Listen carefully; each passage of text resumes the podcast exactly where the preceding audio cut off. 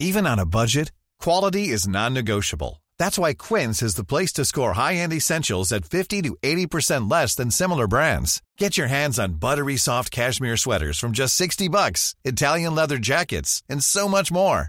And the best part about Quince, they exclusively partner with factories committed to safe, ethical, and responsible manufacturing. Elevate your style without the elevated price tag with Quince. Go to quince.com slash upgrade for free shipping and 365-day returns.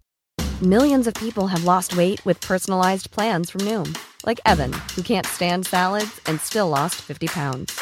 Salads generally for most people are the easy button, right?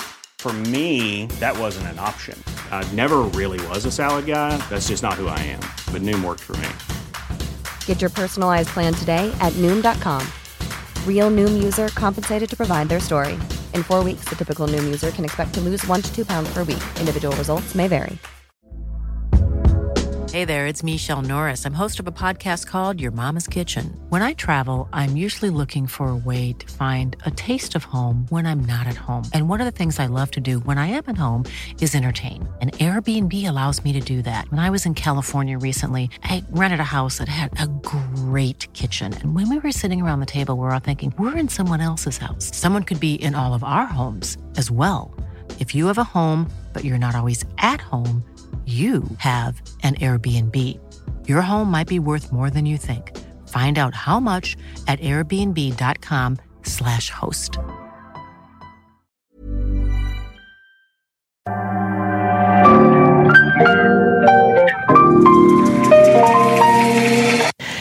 Bienvenidos a Isanaholic, el podcast que amplifica la conversación sobre la cultura de diseño y las industrias creativas a través de sus protagonistas.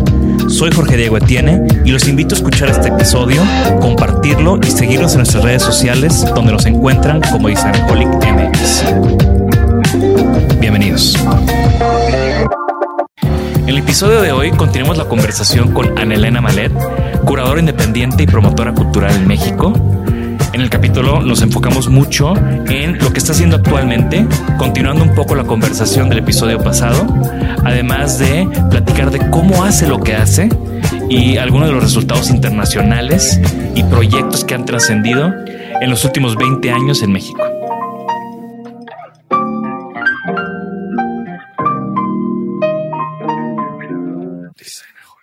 Este capítulo es patrocinado por Herman Miller, Hotel Office en Hilton Santa Fe y próximamente Monterrey es un concepto para responder al drástico cambio en la forma en la que la gente trabaja.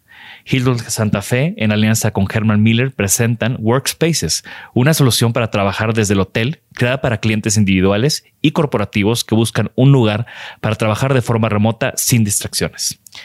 Para facilitar este espacio 100% ergonómico, una habitación fue amueblada con mobiliario de la marca con un escritorio Renew, una silla Aaron y un brazo articulado para monitor All-in.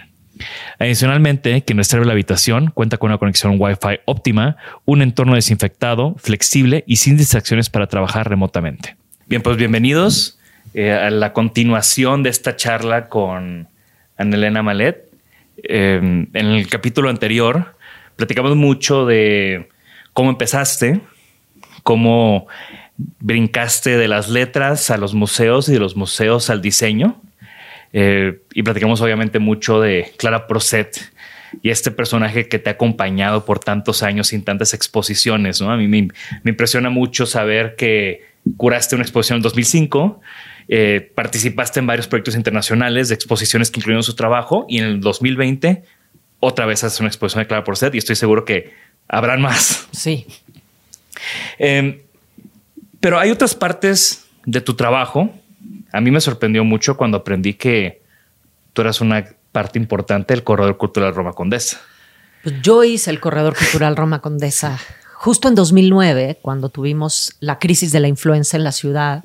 Yo había hecho una exposición que iba a ser mi exposición más taquillera de ese momento. Era una exposición, Barbie cumplía 50 años y el Franz Mayer me invitó a hacer una exposición sobre Barbie. Eh, ¿Cuál fue tu reacción inicial? No, yo feliz. Ningún museo la quería. Ningún museo en México. Qué horror, Barbie, qué horror. Y yo dije, ¿cómo Barbie?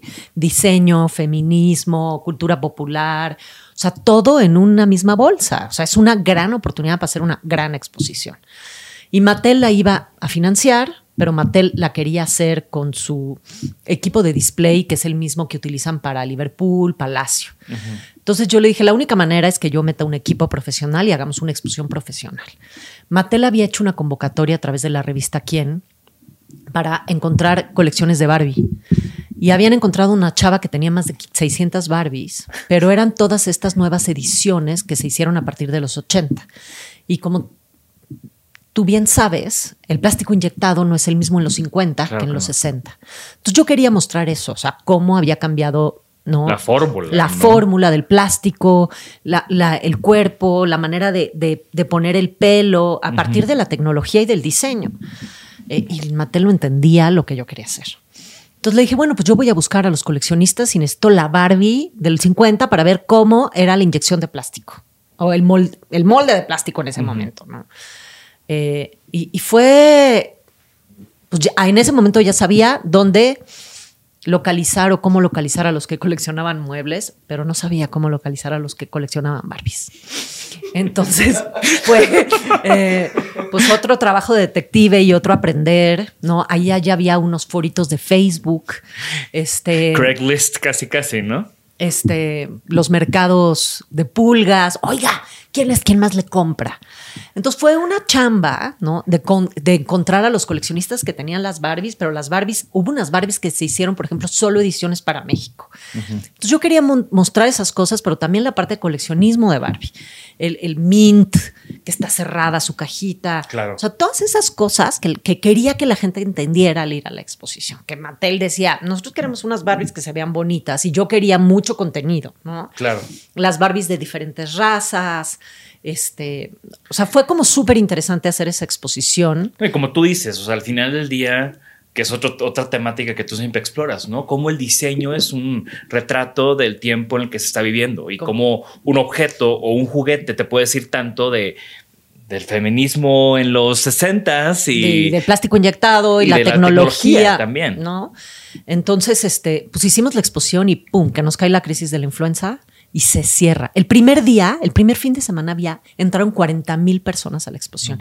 Niñas, terminamos la exposición y la verdad yo me fui al hotel de paso enfrente del Franz Mayer a echar unas chelas. Regresé tarde a la inauguración y veo, no pude entrar al, al a donde inauguraron, porque había tanta gente, muchas niñas vestidas de Barbie. Hit. El primer fin de semana, 40 mil personas, cola, sí, hasta el Palacio de Bellas Artes.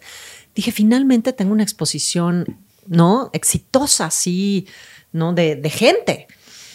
Y pum, nos cae la crisis de la influenza, se cierra el museo y la exposición que iba a durar 10 semanas, pues se cierra 5 o, o 6 semanas, ¿no? Tiene- ahí hay un tema de que te están persiguiendo las pandemias, ¿no? Sí. Justo cuando van a hacer mis exposiciones ¿no? nodales, este. Y, entonces yo me empiezo a dar cuenta, yo vivo en la Roma y la en el límite entre la Roma y la Condesa, me muevo mucho por ahí, pues que en los negocios de la zona, las galerías, pues están muy mal, que, que por más que se reactivó la cosa, no se abren. Y entonces decido echar a andar, la verdad, con Gonzalo Ortega, que hoy está en Monterrey. Eh, me dice, es que quiero, él estaba en el MUCA Roma, me dijo, quiero reactivar el corredor cultural Rom- de la Roma. Y ahorita está en el marco, ¿no? En Monterrey. Ahora ya se volvió independiente, pero sí estaba en el marco. Eh, y le digo, ¿por qué no lo hacemos Roma y Condesa? Y yo lo armo, ¿no? Va.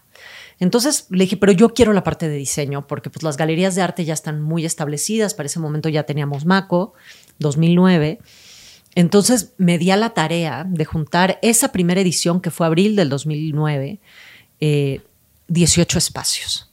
Todos me dijeron, ay, hemos tratado de juntarnos y nunca lo hemos logrado, no lo vas a lograr. Le dije, no, no, no es que les estoy pidiendo permiso, es que lo voy a hacer. Si se suman, bien, y si no, pues chao. Y conseguísimos un mapita, eh, todo, ¿no?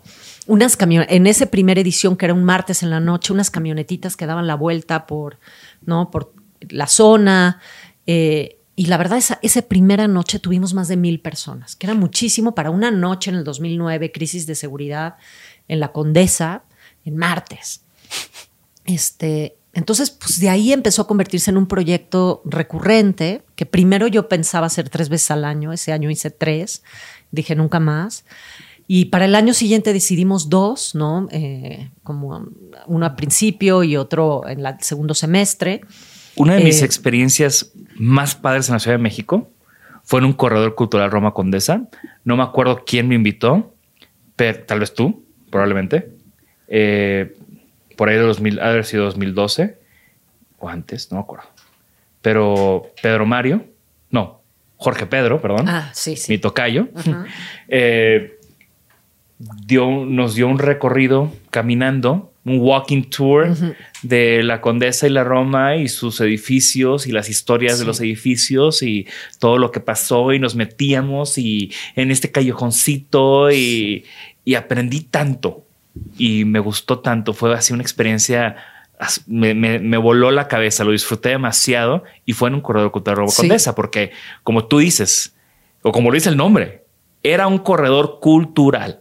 Ya después pasaron más cosas porque al final, cuando hay un éxito, pues se suman diferentes partes. Pero la idea era, o sea, ¿qué entendemos por cultura? Y yo lo que quería traer era esta idea cultural de retomar el espacio público.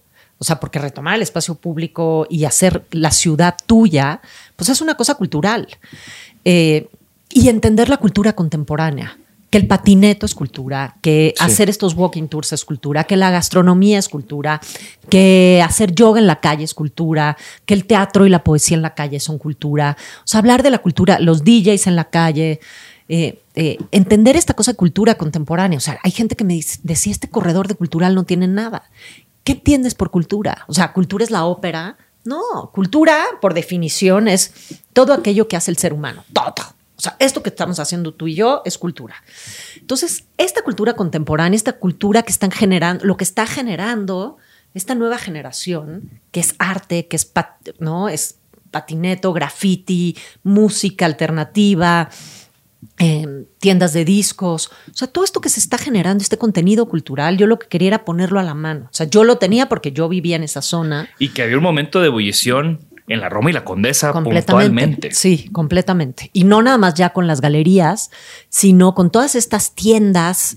eh, Súper democrático. Sí, súper democrático. Y esa, esa para mí fue una parte muy... Y que, por ejemplo, las galerías de arte me criticaban mucho al principio porque decían, es que ya tenemos Maco con nuestro público, ¿no? Nuestro público increíble. Eh, Ahí sí nos culto, compran. ahí sí nos compran. Y yo la verdad es que abría las puertas y les decía, ábranle a la gente que viene con su uniforme de escuela pública Y con su niño en y carriola. con su niño en carriola y con su perro, ¿no? Y, y hay una parte de decir, y, y la verdad es que sí lo, hoy puedo decir que sí lo logré, Claro. porque hay mucha gente como tú que me dice, la primera vez que entré a una galería fue en un corredor cultural. Sí. Yo lo que quería era generar nuevos públicos para que este impulso de Maco y de otros eventos, o sea, no se quedara ahí, sino en 10 años tuviéramos estos chavos que entraban con sus mochilas, empezaran a, a, ¿no? a apreciar la cultura contemporánea y entonces se convirtieran o en productores culturales o en usuarios o en consumidores de cultura contemporánea. O que estuvieran alertas, ¿no? O sea, Exacto. yo recuerdo mucho de cuando la OMR estaba en la esquina enfrente de Río de Janeiro, que entraba mucha gente y ya sabes que estaba medio chueca, ¿no? Entonces Sí. ahí veías la familia, el papá y la mamá viendo el cuadro medio chuecos y el niño como medio corriendo porque pues estaban, Sí. estaba muy empinado. Pero siempre piso. había ahí un policía. Ah, claro. Entonces había un disuasor para poder entrar a la galería. Claro, pero, pero había, había como una interacción de los públicos súper interesante. Sí. Y, y- y te digo, ¿no? O sea, una vida increíble. Yo venía muy seguido porque también siempre había eventos de diseño, que estaba lo que hacían en el hábitat, que me tocó una instalación increíble de Moisés cuando empezaba con el proyecto de diario. eh, y había todas estas cosas pasando que se convertía como en un fin de semana de apúntalo y anótalo. Sí. ¿Dónde está hoy en día el Corredor Cultural Roma Condesa? Eh, en un cajón. Em, ¿Cuándo terminó? qué en terminó? 2019, la verdad es que siempre lo hicimos. Hacer un corredor era empezar. Cada vez que hacíamos un corredor empezábamos de cero, de cero. Había que reprogramar, volver a convencer a las galerías, a las tiendas. Siempre había un más menos 10% de espacios que cerraban o abrían. Entonces había que ir a hacerles la Claro. presentación Y el mapa. y el mapa y todo. Eh, la verdad es que te voy a decir que el- los primeros dos años yo hacía todo gratis. No le cobraba a nadie, yo conseguía todo el dinero y, y, pues eran mis recursos. Y no costaba Obviamente después me di cuenta que sí costaba, pero lo ponía yo, ¿no? este, nunca con dinero, sino con mi celular, con mi tiempo, mis contactos. Y entonces eh, Juan Carlos Campos, que es un amigo muy querido que tiene esta agencia que se llama Lenom, Que, que, no era mi amigo en ese momento, tenía la oficina donde yo vivía, me dijo, nos encanta el corredor cultural, pero no entendemos de qué vive. Y yo, pues de mi, de mi pasión, ¿no? O sea, ¿cómo? Estás loca, no le cobras a nadie, no o sea, ¿cómo ganas? No, pues no. Entonces me dijo, tienes que conseguir patrocinadores y cobrarle a los espacios por estar en el mapa y esto. Y la verdad es que él me armó un plan y me ayudó a entender que tenía que cobrar por ese trabajo. Claro. ¿No? O sea, poco, porque mi, mi, mi intuición era que tenía que cobrar poco porque pues, estos espacios no tenían mucho. Eh, estaban empezando y era un proyecto cultural. Bueno, entonces, este, la verdad, eh, Casa Cuervo, eh, Tequila 1800 desde el día 1, creo que la segunda o tercera edición decidieron apostar conmigo y fueron mis patrocinadores con quien siempre inventábamos cosas nuevas cada edición. y en 2019 me di cuenta que por ahí de 2015 empezó a haber una serie de eventos que antes no había. Cuando yo empecé, éramos los únicos. Por ahí de 2015, la lonja, el festival no sé qué, la gastropub, tu, tu, tu, tu. O sea, yo empecé también a trabajar con, con el tema gastronómico cuando no había los mano a mano, el chef que visita tal chef. Empezamos a traer chefs de otras partes de la República o hasta de Los Ángeles a hacer un pop-up. No había pop-ups en ese momento. Hicimos el primer pop-up en la Ciudad de México. Y de pronto eso se empezó a poner más de moda y entonces nuestro contenido, que nosotros habíamos ido punta de lanza, pues ya se replicaba a lo largo del año. Eh, nosotros le dimos la primera sede a la lonja mercantil en su momento. Yo, hicieron, yo estuve en esa lonja. Eh, entonces, muchos proyectos, nosotros fuimos el hub para que detonaran. Pero de pronto esos proyectos se convirtieron, se convirtieron pues en competencia, si quieres. Claro. Entonces inventábamos más cosas como hotel diseño con el, el grupo Hábitat, ¿no? Que lo hicimos otro año y la idea era impulsar a que diseñadores hicieran estas instalaciones, ganaran un premio de 50 mil pesos para poder producir una pieza que se presentara en el abierto de diseño, porque pues yo era parte del abierto de diseño, ¿no? Entonces conseguimos todo ese patrocinio y yo le daba seguimiento a esa pieza todo el año para que se presentara en Grupo Hábitat el año siguiente, en el downtown, ¿no? Y hacíamos un cóctel y hacíamos todo. Em, y para 2019, pues me di cuenta que ya había todos esos espacios. También hay ciclos y hay... Completamente. la gente se... Te entiendo, ¿no? La gente se cansa. O sea, en 2017 fue muy importante porque hubo otro temblor y una crisis. El corredor fue muy importante. Las redes que habíamos tejido en el corredor fueron muy importantes para, para buscar una reconstrucción, por lo menos simbólica, de la zona. Y para 2009 me di cuenta que esa chamba estaba hecha, que había una competencia enorme. Además venía un cambio de gobierno en la ciudad que no parecía que le interesaba la cultura de todo. O sea, yo siempre había tenido interacción con, los gobiernos locales, no que te dieran dinero, pero te daban facilidades de permisos, de seguridad. Y con este gobierno no hubo, o sea, por más que toque puertas, fui todo, nunca les interesó. Entonces dije, creo que la Roma y la Condesa ya están sobreexpuestas y ya cumplió su ciclo y hay que aprender a dejar ir. Exacto. Y entonces cumplimos 10 años y decidí hacer una suerte de taquiza en el Condesa DF. Hicimos unas mesas de reflexión eh, sobre los 10 años. No, tú sí sabes cerrar ciclos, ¿eh? eh sobre los 10 años y qué esperábamos que pasara en los 10 años con nuestras colonias y qué iba a suceder. Y, y ya se acabó en el 2019 10 años, que me parecía que era como justo. Eh, y, ya, pues yo también en el 2018, como tú sabes, entré al TEC de Monterrey muy a regañadientes y hoy la verdad eh, estoy súper agradecida con Moisés Hernández que cambió mi vida. Eh, y yo en ese momento estaba ya en el TEC y, y, mi... Encontraste otras plataformas para seguir con esta misión que tienes. Exacto. Ahora, regresándonos un poco, a la par de todos estos años, eh, pues curaste toda esta serie de exposiciones donde, donde posicionaste el diseño, llevaste el diseño mexicano principalmente a Estados Unidos, aunque ya me ha tocado que ir contigo a Francia de alguna manera. Platicaremos de esas exposiciones. Eh, me ha tocado ser parte de tus exposiciones, trabajar contigo en ciertos proyectos, como lo dije al principio, ¿no? Creo que somos compañeros de batalla que compartimos como esta misión de llevar el diseño a otros lados. Eh, dando pie, quiero dar pie a esta conversación de lo que has hecho en los últimos 10 años con la pregunta de, ¿te acuerdas cómo nos conocimos? Sí. Me mandaste por correo o, o por mensajería un Choose Your Bullet. No. ¿No? Hubo un paso antes. Tú me escribiste para publicar tu exposición en Washington en Designaholic. Ah, fíjate, de eso no me Y de ahí, obviamente, te publiqué y te dije, por cierto, también soy diseñador y estoy haciendo esto. Y tú luego, luego me dijiste, chingón, mándame, eh, te quiero uno. Si me conectaste, o sea, me, me conectaste con Célica, que tenía una tienda en ese momento, aunque nunca me contestó. Me conectaste con Carmen Cordera. Me conectaste eh, unos meses después, me conectaste con ADN para esta exposición que hicieron de como reinterpretando piezas, ADN siendo esta galería de diseño moderno, eh, vintage, coleccionismo. Me conectaste con ellos para esa exposición de, de re- repensar o inspirarnos en ciertas piezas de, que tenían en su catálogo. Eh, y sí, o sea, para mí el punto de partida de salir de Monterrey con mi trabajo fue gracias a ti y fue gracias a ese correo de... Pues, yo no me acuerdo que te había escrito, fíjate. Pero esa exposición fue también para mí muy importante porque ¿Qué se llamó? Rethinking Tradition, Contemporary Design in México. Y era pues, en el eh, eh, Centro Cultural de México en Washington, una exposición, pues eran como 80 diseñadores, no, como 60 diseñadores. El who is who del momento. Exacto. Y, eh, y la verdad es que fue bien padre porque Washington es una ciudad de museos.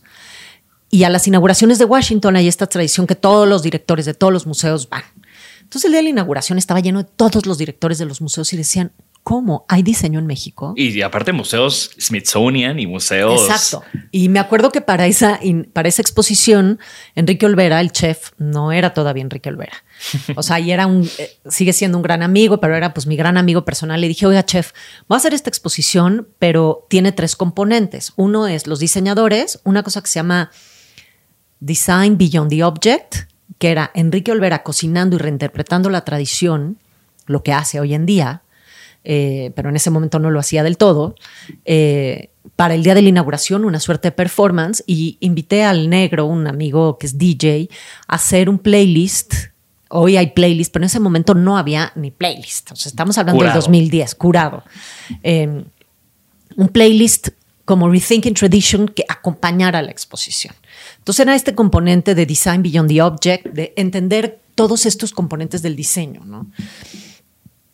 Y la verdad es que fue, eh, fue increíble ver a los directores del Smithsonian y a partir de esa exposición llegó MoMA y vio la exposición y dijo, ¿cómo? Queremos hacer esto en MoMA. Tenemos este proyecto en la tienda que se llama Destination y a partir de ahí surgió esta idea de hacer Destination México, que es tomar durante tres meses las tiendas de MoMA, no solo las de Nueva York, sino también las que tenían en Asia, la tienda en línea y dedicarla al diseño mexicano. Y trabajé con MoMA en esos, con la tienda de MoMA dos años en ese proyecto, eh, que la verdad fue otro éxito. eh, Porque de nuevo, no nada más es llevar a exhibir, es entender que el diseño se tiene que vender. No es nada más de mírame qué bonito estoy en la galería, estoy en el museo. Exacto. Es mira qué chido que se está que vendiendo. Se está vendiendo. y- O sea, el primer día, la primera semana, habíamos vendido 100 mil dólares antes de inaugurar la exposición. Y el promedio de objetos, eh, de precios de los objetos eran 22 dólares.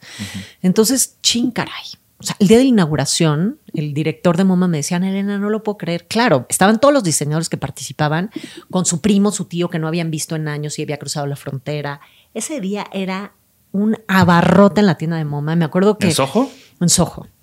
Pero decían es que nunca habíamos tenido una inauguración tan exitosa. Pues es que a los mexicanos les encanta el pedo. Claro. Y, y, se habían sumado con nosotros Casadragones, Montechanic, entonces había chupe, fiesta.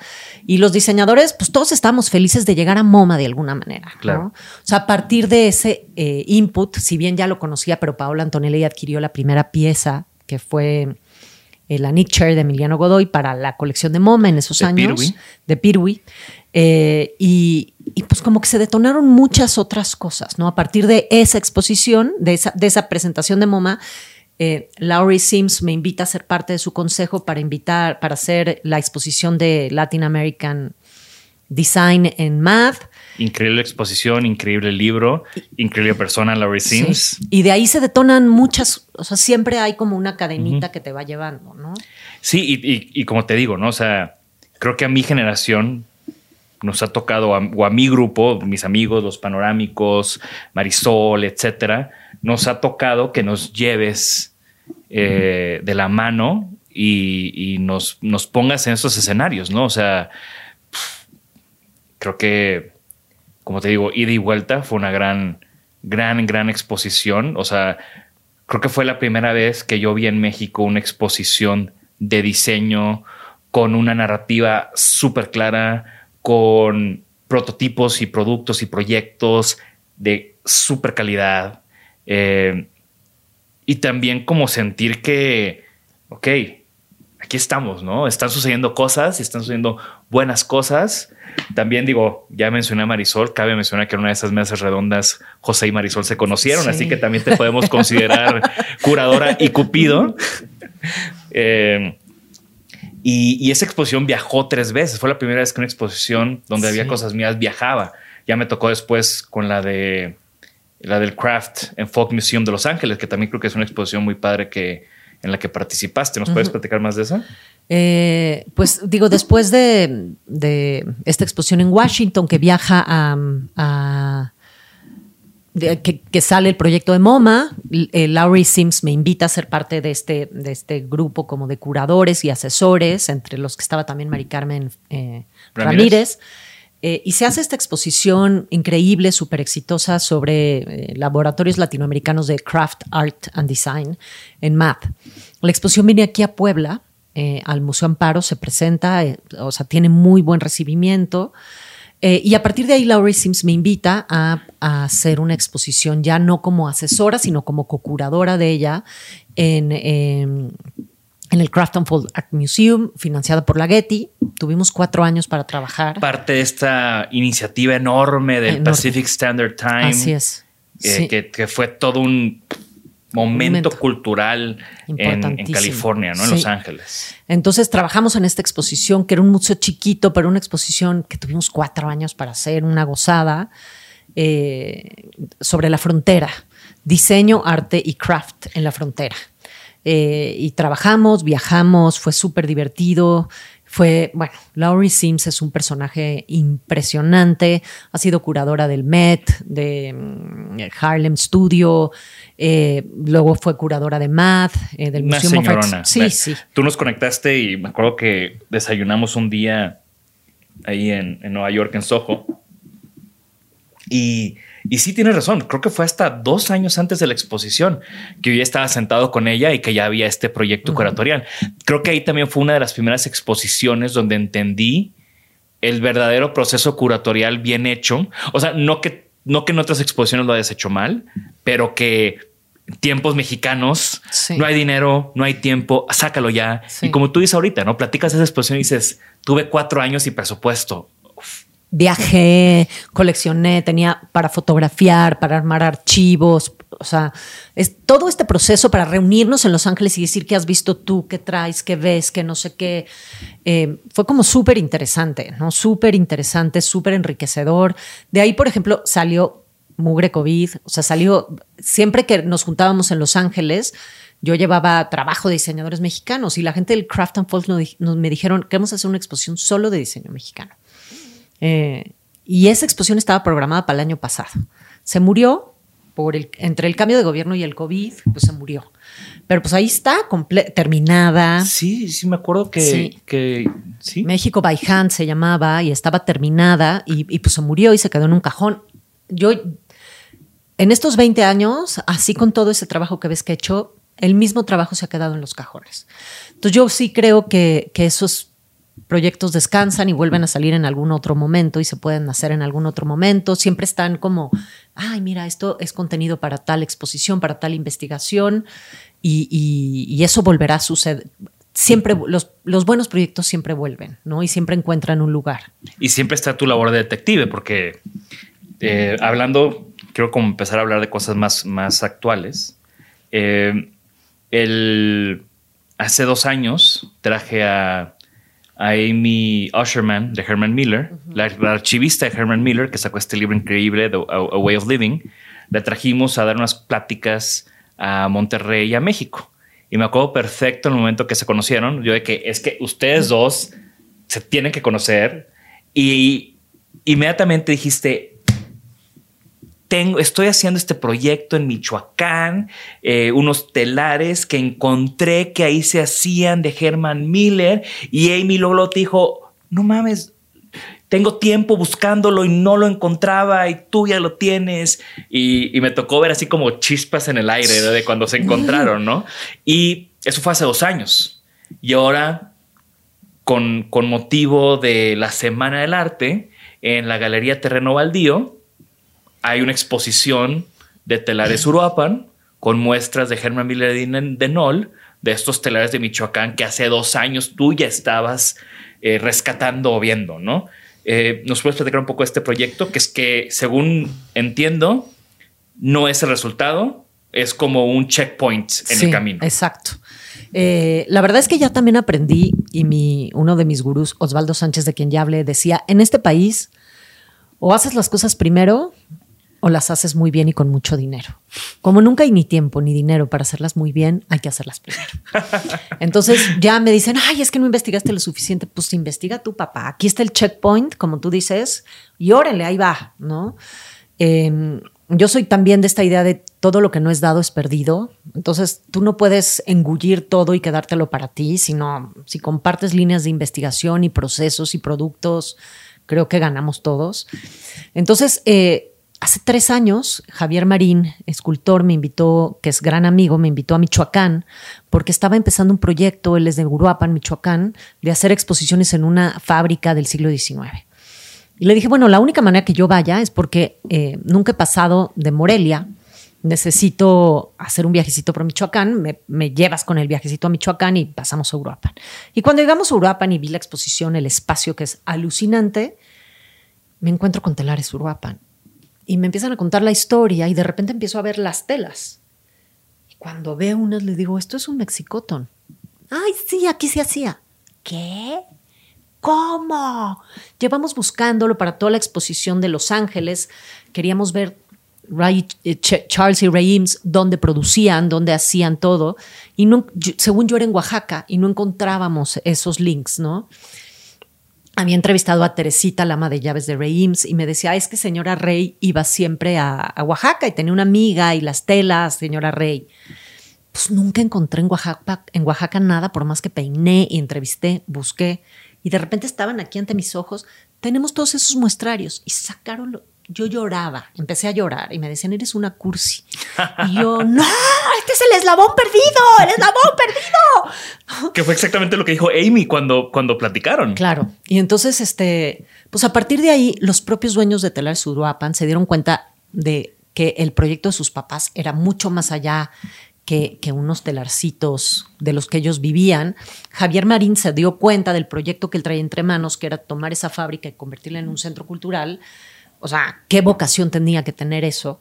Y yo, empecé, yo seguí pues, yendo a Uruapan, buscando, por favor, busquen, busquen, busquen, busquen material. O sea, al final ese centro cultural va a suceder. Ya Mauricio Roche está haciendo una intervención eh, eh, con ayuda del, eh, con apoyo del, del, municipio de Uruapan. Se va a hacer un centro cultural, pero era un centro cultural que iba a tener pues como vocación el arte contemporáneo.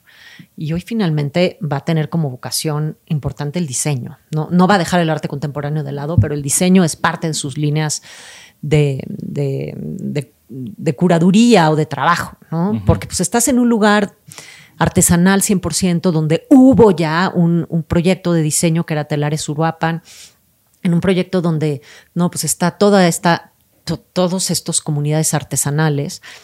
Eh, y entonces empecé a investigar toda esta parte, esta relación con California, cómo habían llegado Girard. Me di cuenta que Girard había venido más de 16 veces a México, eh, más que los, Alberts. que, digo, que, los Albert. Digo, que los Sims ni se diga. Él, los él trajo a los Sims a México. Eh, y más que los Alberts, ¿no? y entonces empecé a seguir, decir, Girard ya me había interesado desde hace mucho, desde, de hecho, no me acuerdo qué exposición hubo en el marco, si fue los hermanos Burulek o algo así, que yo tuve la oportunidad, gracias a Gonzalo Ortega, de sentarme con el director de Vitra y decirle en ese momento. Han sido los Campana. Los Campana. Los Burulek estuvieron en Conarte. En Conarte. Bueno, no, ah, exacto. Los Campana, y entonces sentarme con el director de Vitra y decirle e, el archivo de Girard, porque Girard es muy importante para México. Entonces, hace mm, años, ¿no? Eh, no, pues cuando quieras ven a Suiza, pero pues cuando quieras ven a Suiza, pues no. no y luego ya este, sabes cómo se ponen con el archivo Arragana, que vas para que no te abran las puertas. Entonces, este, pues digo, este viaje como de Girard fue despacito, pero de repente, pum, apareció todo de, de golpe. Y ahorita decidimos hacer esta exposición para la Semana del Arte porque justo Telares Uruapan se está mudando del centro cultural, salió todo el archivo y hace un mes estuve en Uruapan y empezó a salir el archivo. Y, ya iban a tirar todo esto. Yo dije, a ver, paren. No, no, eh, no. voy a revisar qué se va y qué no se va a la basura. Y fueron tres días de esto no se va, no se va, no se va.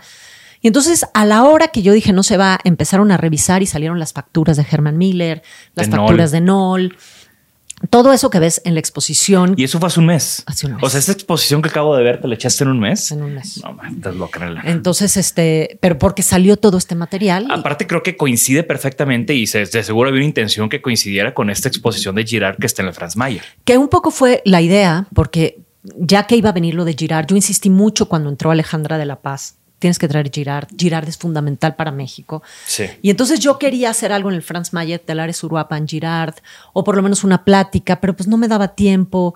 Eh, y, y, justo hace un mes apareció todo este archivo que estaba ahí, pero no teníamos acceso porque pues había cajas y cajas y cajas. Entonces nos trajimos el archivo así, sin catalogar. Aquí terminamos de catalogar en un par de días y dijimos, vamos a hacer estas vitrinas que cuenten las distintas historias con los proveedores, o sea, con telares con los clientes, que es lo que ves, los muestrarios con cada cliente para que vean el tipo de trabajo este custom, ¿no? Hecho a la medida que se hacía. Y de aquí, pues es un punto de partida para que vean que esto ya está. Digo, me le eché en un mes, pero son tres años de trabajo, ¿no? De investigación, de entender cómo funcionaba. Sí, ya, ya hablabas el lenguaje de Girard. Exacto. Ya conocías, como ya tienes estas líneas, ¿no? Fue nada más como tal vez llenar huecos. Claro. O sea, apareció una carta que no sé si te enseñé, que decía, señora Rey debe. Había un, dos telares dedicados a lo que producían los IMSS en Telares Uruapan. Y dice, señora Rey no ha pagado su taller, no ha pagado su telar. señora Rey Morosa, digo, voy a, hacer, voy a hacer una marca que se llame Rey Morosa. Entonces decía, señora Rey no ha pagado su telar, eh, vamos a dedicar este telar a terminar los pedidos de Germán Miller. Entonces dije, puta, güey, aquí está todo. O sea, todos venían y producían. Michoacán era el centro de todo. Que, que para mí hay mucho paralelismo con tu exposición de Tissot, otra gran exposición, también en el Franz Mayer, que también fue un tema de, de echarte un clavado en, la historia, en el pueblo, en este personaje que vino de fuera, que también venía de California. Entonces creo que al final estás como conectando siempre, construyendo esta historia o reconstruyendo esta historia que, se dejó de contar por alguna razón eh, en México, ¿no?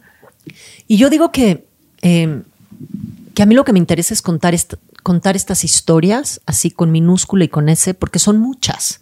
No hay una historia hegemónica del diseño, son todas estas historias pequeñas, microhistorias, ¿no? De las que he hecho estas exposiciones, que eventualmente se conectarán y habrá una enorme línea. Y libros, o sea, el, Libro, el libro de Banamex que está pendiente que me des una Sí, copia porque que no, no la encuentro por ningún lado. Es un gran libro y ese libro se intenta hilar, ¿no? Creo que fue tu primer esfuerzo para hacer una línea del tiempo de diseño en México. ¿Hubo exposición? Hicimos primero un libro, que en el 2007, eh, y después el ¿Cuál? libro fue tan exitoso que se, se llamó Vida y Diseño en México siglo XX, que hicimos en 2009 la exposición. Una exposición que solo duró cuatro meses. Una exposición gigante, titánica, y que tendría que haber viajado y sea, tendría que haber difundido, pero venía una exposición de Mario Vargas Llosa en ese momento y la tuvimos que quitar a, los tres meses, eh, cuando en Manamex siempre duran más o menos seis meses. Eh, pero ese libro fue un punto de partida que creo que hoy podría volver a escribir otro de ese tamaño, con toda la información que existe. Eh, y sí creo que hay todas estas historias y, y, por ejemplo, mi esfuerzo en el TEC, es, esos hologramas que te tocaron a ti, también es por construir estas historias regionales, porque el diseño no, en México, sobre todo el diseño, no estuvo centralizado. O sea, en cada, eh, en cada región hubo una escuela regional que se desató y que, que, que hubo diseñadores y hubo industrias. Eh, y esa parte falta como por revisar muchísimo. Y es un país que produce, o sea, de los ahorita, ahorita específicamente, después de muchas pláticas contigo, eh, conocí mucho sobre Malinche. Y por azares del destino, ahorita estoy trabajando, o bueno, diseñé una colección para una persona que como que adquirió los derechos de la marca Malinche y vamos a como volverla a sacar. Y también aprendí mucho el taller de colección de Vitro por, por lo que escribiste en ese libro de vida y diseño. Y ahorita estamos trabajando con taller de colección en vitro. Entonces, como también para mí, como diseñador, aprecio tu trabajo porque también son puntos de partida para revalorar, rebuscar, eh, reencontrarnos con, con, con, con la historia. O sea, estoy trabajando mucho, pero es esta idea de, de para, para que exista algo, tenemos que entender de dónde viene o que sí hubo algo antes. Sí. Porque luego en México somos muy, también nos damos de latigazos, ¿no? De que es que aquí no es Italia, es que aquí no es esto. Y no, no es Italia, güey, pero hay otra, Otra cosa. cosa. Y es otra cosa y México, un- o sea, todos conocemos que fue un lugar donde vinieron y migraron y estuvieron aquí Todos. todos, o sea, desde los surrealistas hasta los comunistas, hasta... Todos los diseñadores, o sea, los diseñadores, los y ahorita estamos hablando de Ims, Girard, hace como tres semanas un coleccion, uno de los pocos coleccionistas de diseño que hay en México, moderno, me habla y me dice, Ana Elena, me urge hablar contigo, Puy Forcat en México. Le dije, puta, es una historia increíble. Le dije, te mando lo que tengo. ¿Cómo? Tienes todo, tienes todo. Le dije, es que yo no puedo creer que México fue el hub entre los 30 y los 70 de todos los diseñadores que eran alguien en la vida pasaron por aquí. Puiforcat es una marca que acaba de, de comprar Hermes. El Instagram más bonito de una marca es Puiforcat. Puiforcat era un personaje que hacía plata y hacía unos diseños extraordinarios, súper delicados, y pasa seis meses en México. En México era el hub de la plata en ese momento y el personaje Tasco. viene, Tasco, viene justo a la Ciudad de México en los 40 Cuando todavía Tasco era un punto entre México, la Ciudad de México y Acapulco. y Acapulco. Entonces él conoce Spratling, pero también instala aquí su taller eh, y diseña unas piezas alucinantes como con un espíritu de co, pero prehispánico. Eh, vive seis meses aquí en México, escribe un, un tratado sobre la plata muy importante, pone una, eh, un, un showroom o una tiendita ahí al lado de la casa de Clara Porcet, en el edificio de Barragán. Clara Porcet vivía en el edificio de Barragán y Cheto, y al lado en el edificio que yo creo que debe de haber sido el edificio de Del Moral, eh, Puiforcat tenía su, su showroom. Está aquí seis meses, se regresa a Francia y se muere. Pero, pero Puiforcat, y, y justo Hermes hace dos años me contactó y me dijo, oye, este, queremos que nos ayudes a documentar la marca y Puiforcat en México. Le dije, pues esto es lo que tengo. No y, hay y son mucho". dos y son tres Birkenbacks. Pues sí, de- debería de cobrar nada, ya sabes, nada les cobré por conseguirles todo eso, pero yo ya había empezado a investigar al personaje, pero Spratling, Puiforcat, eh, Girard, eh, los IMS, eh, ¿en quién más podemos pensar? Este Annie Tissot. Alberts, Tissot, eh, pero esos que están en los libros, digo, Charlotte Perriand no estuvo aquí, ni Le Corbusier quizá, pero, pero México era un hub de, de muchas cosas, ¿no? Y está Era- increíble que estás rescatando eso. eh, pero a la par también está haciendo cospolición contemporáneo. O sea, en Monterrey, la única exposición que ha habido de diseño contemporáneo de Monterrey en Monterrey fue curada por ti y Alejandro Hernández. Sí, sí. Eh, y nos criticaron al final por ello, porque ¿por los chilangos tienen que venir a hacer? O sea, y, y cuando me dicen, es que ¿por qué haces esto y no lo otro? Pues hazlo tú. O sea, yo lo hago porque es mi, o sea, literal, como empezamos la conversación eh, en este doble podcast, fue yo inventé mi práctica. Y mis temas son mis intereses. Exacto. Y, y muchas veces yo los pago, consigo, es un poco como lo que tú estás haciendo, yo los pago, consigo quien me los paga, les dedico tiempo, dinero, invierto mi, mi capital eh, cultural y mi tiempo. Eh, cuando me cuestionan, es que ¿por qué haces esto y lo otro no? Pues porque es lo que a mí me interesa, ¿por qué no lo haces tú? O son las No. oportunidades que se te van presentando. Claro, o sea, hubo una oportunidad cuando entró Berta a, a Cantúa con arte, me invitó a mí a hacer una exposición de diseño y Alejandro una exposición de arquitectura. Y Alejandro y yo somos muy buenos amigos y colegas, ¿y por qué no la hacemos juntos? Eh, y así comparamos qué ha pasado en Monterrey en estos 10 años. Y la verdad fue súper interesante hacer la exposición, entender este legado eh, de diseño que hay en Monterrey, la escuela suiza que tienen metida y pegada aquí. Eh, o sea, hay, ¿no? Eh, la escuela Nacho Cadena y, y los branderos que les llamábamos Alejandro y yo, y cómo ¿no? este espíritu emprendedor, Tec de Monterrey, ha permeado, Tec de Monterrey, UDEM, CEDIM, ¿no? ha permeado los negocios de diseño de pe a pa, porque te diseñan el negocio, te dicen unos tacos, te consiguen al chef, el diseñador te dice, vas a hacer unos tacos, y te consigue al chef, te hace la marca, el empaque, el restaurante, todo, o sea, entender este ecosistema de Monterrey en esos momentos era, eh, nos resultó fascinante. Sí, aparte por la, por, por, por ser muy diferente a lo que está pasando en la Ciudad de México. Muy diferente. Y, y creo que de nuevo, ¿no? Es, es de, de esos labores de, que has hecho de no nada más quedarte aquí, buscar en otros lados, investigar, rascarle. Eh, digo, te lo digo siempre, pues, eh, es, tu trabajo es de mi más profunda admiración y me, sient- me considero muy afortunado de, de poder hacer equipo contigo, ¿no? Y, que constantemente estemos en estos diálogos y constantemente estemos colaborando en estas cosas, ¿no? Entonces, eh, era muy importante para mí tenerte en el podcast. Eh, estoy seguro que vamos a volver a platicar eventualmente y te voy a tener que volver a invitar porque, aunque ya fue un capítulo doble, yo creo que da para, para un- una temporada entera. Me gusta cerrar los, los episodios con dos preguntas. La primera es, ¿cuál es tu objeto favorito? una silla danesa de Van Buren. Eh, la compré justo cuando terminé el libro, apareció así, yo creo en, en que las cosas aparecen cuando tienen que aparecer.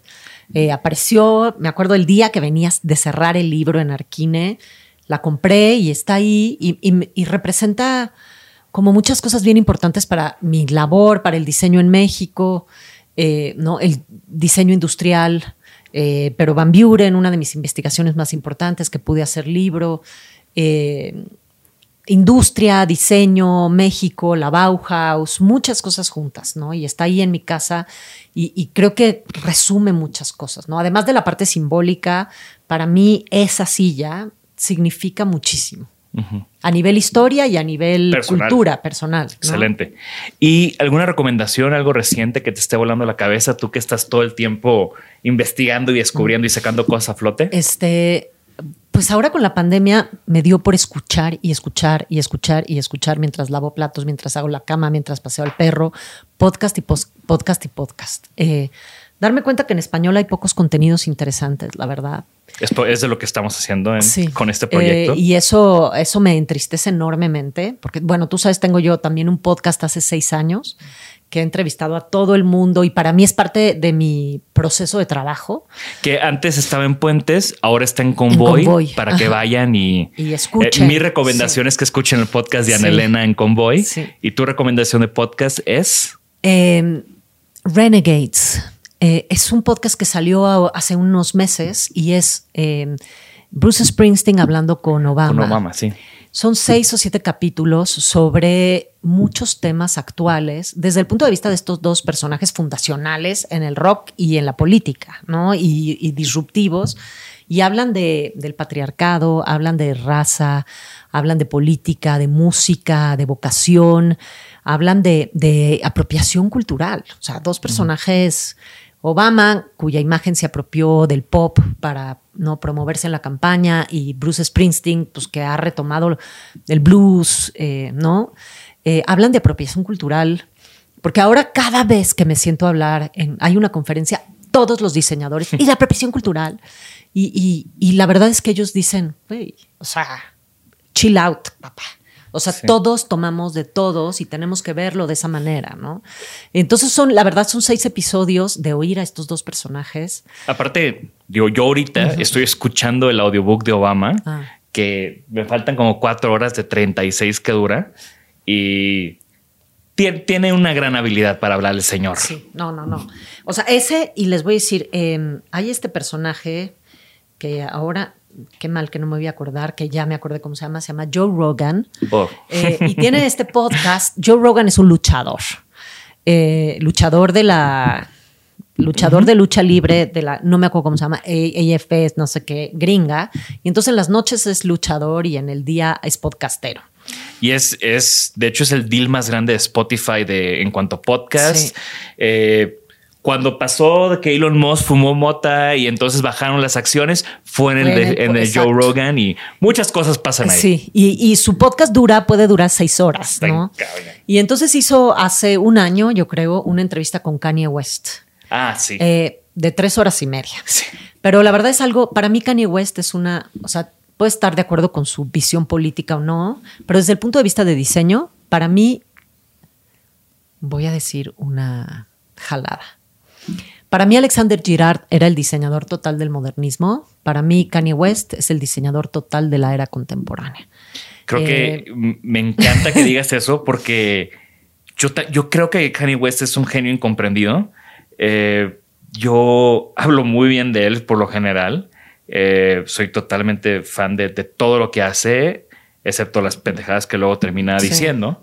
Pero y yo, así como tú dijiste, lo comparaste con Alexander Girard, yo digo, güey, ¿tú creías que cuando Dalí hacía algo, la gente decía, ah, mira, tiene mucho sentido lo que está haciendo el señor Dalí? Claro que no, era incomprendido porque era un genio.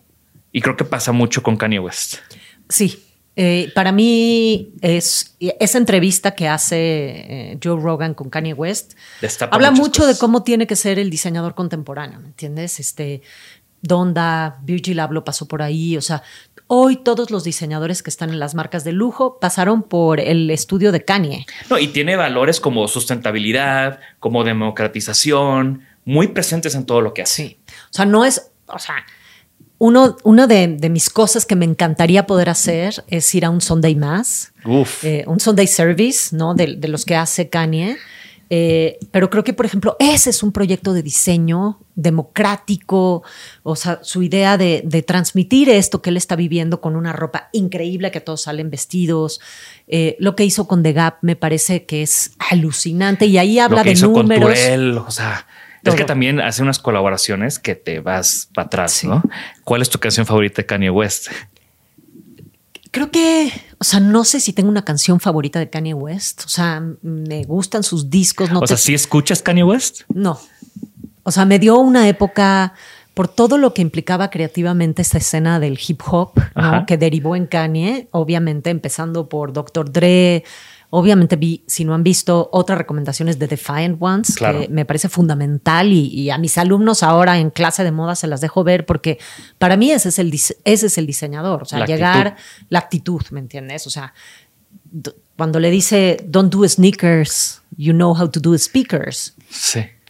¿Qué sabes hacer en la vida? O sea, no te pongas a diseñar cosas que no disfrutas, ¿no? Y con esa recomendación de Anelena Malet recomendándoles a Kanye West. Cerramos este capítulo.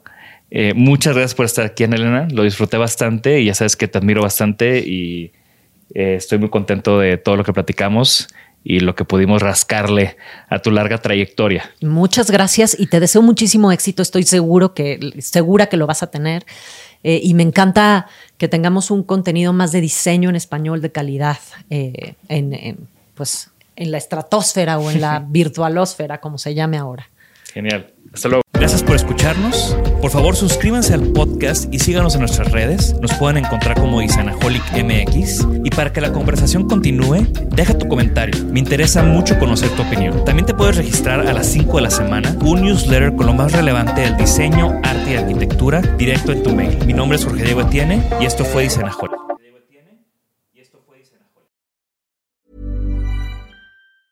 Even when we're on a budget, we still deserve nice things. Quince is a place to scoop up stunning high-end goods for 50 to 80% less than similar brands. They have buttery soft cashmere sweaters starting at $50, luxurious Italian leather bags, and so much more. Plus, Quince only works with factories that use safe, ethical, and responsible manufacturing. Get the high-end goods you'll love without the high price tag with Quince. Go to quince.com/style for free shipping and 365-day returns.